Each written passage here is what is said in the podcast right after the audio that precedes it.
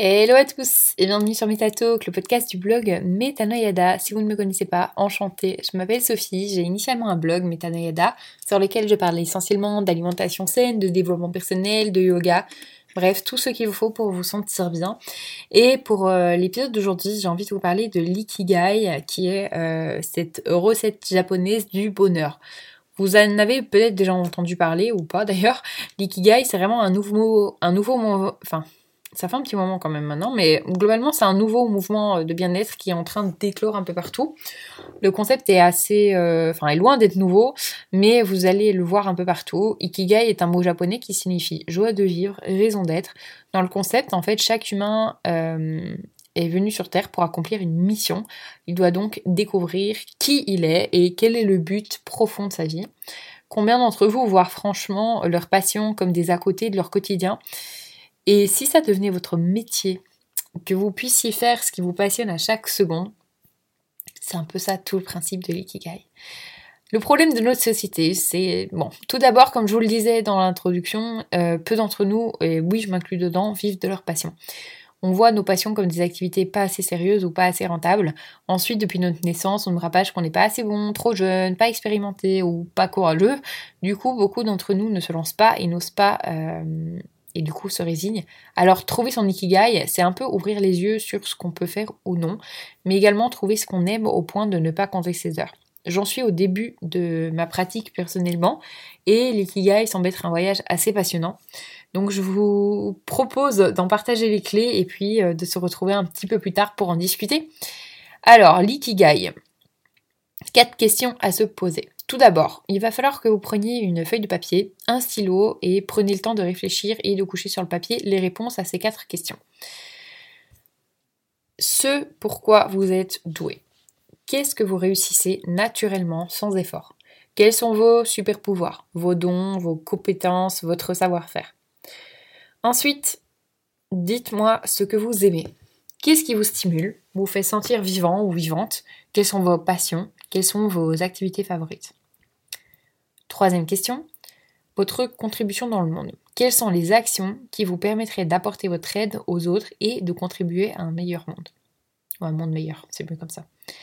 Et finalement, dernière question, ce pourquoi vous pouvez être payé, quel service ou autre pouvez-vous proposer qui apporte une réelle valeur, répond à un besoin et pour lequel une entreprise ou des clients seraient prêts à payer?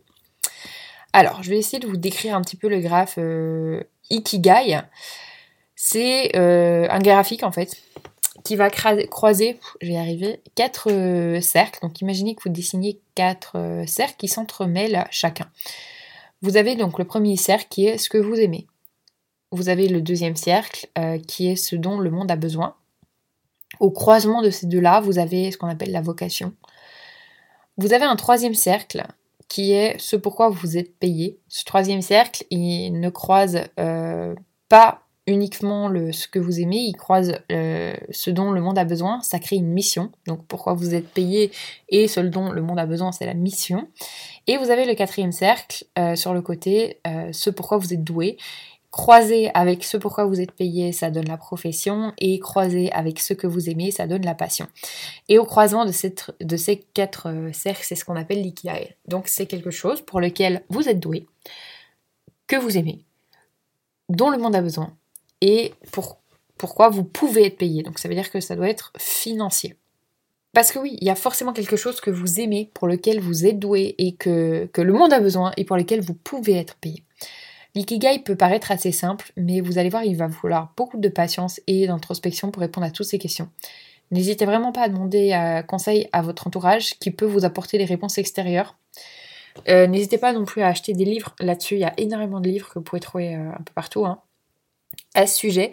Les questions sont un peu vagues, mais vous allez voir que ça va demander beaucoup de choses et vraiment demander aux gens autour de vous, euh, y compris à vos collègues, etc. Parce qu'ils peuvent voir des choses qui pour vous, en fait, moi, c'était mon cas, des choses qui me paraissaient naturelles, je me dis bah oui, mais c'est naturel. Mais justement, c'est naturel. Mais comme c'est naturel, on n'y pense pas. Donc voilà, je ne sais pas si vous connaissez l'ikigai, si c'est le cas, ben, n'hésitez pas à me le dire. N'hésitez pas à me dire également euh, votre ikigai. En tout cas, sachez que j'ai trouvé mon ikigai. En tout cas, je commence à le développer de plus en plus. Mon ikigai, c'est exactement ce que je fais là maintenant. C'est euh, personnellement ce que j'aime, c'est aider les gens. J'aime ça. J'ai toujours fait ça. Je suis assez douée, je suis une bonne oreille, j'arrive à donner les bons conseils. Euh, le monde a besoin, mais forcément, quand les gens ont besoin de conseils, bah, ils ont des besoins. Et on peut être payé pour ça. Donc voilà, pour ma part, c'est mon ikigai, de manière un peu brute, hein, il est un peu plus développé que ça, je vous rassure. Mais voilà, sachez que vous en faites partie et je vous remercie mille fois d'écouter ce podcast, de me suivre un peu partout. J'en profite pour vous remercier pour tout parce que c'est grâce à vous que je peux vivre ça.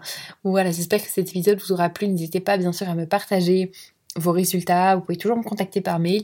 Et puis moi, je vous dis à bientôt pour un nouvel épisode. Salut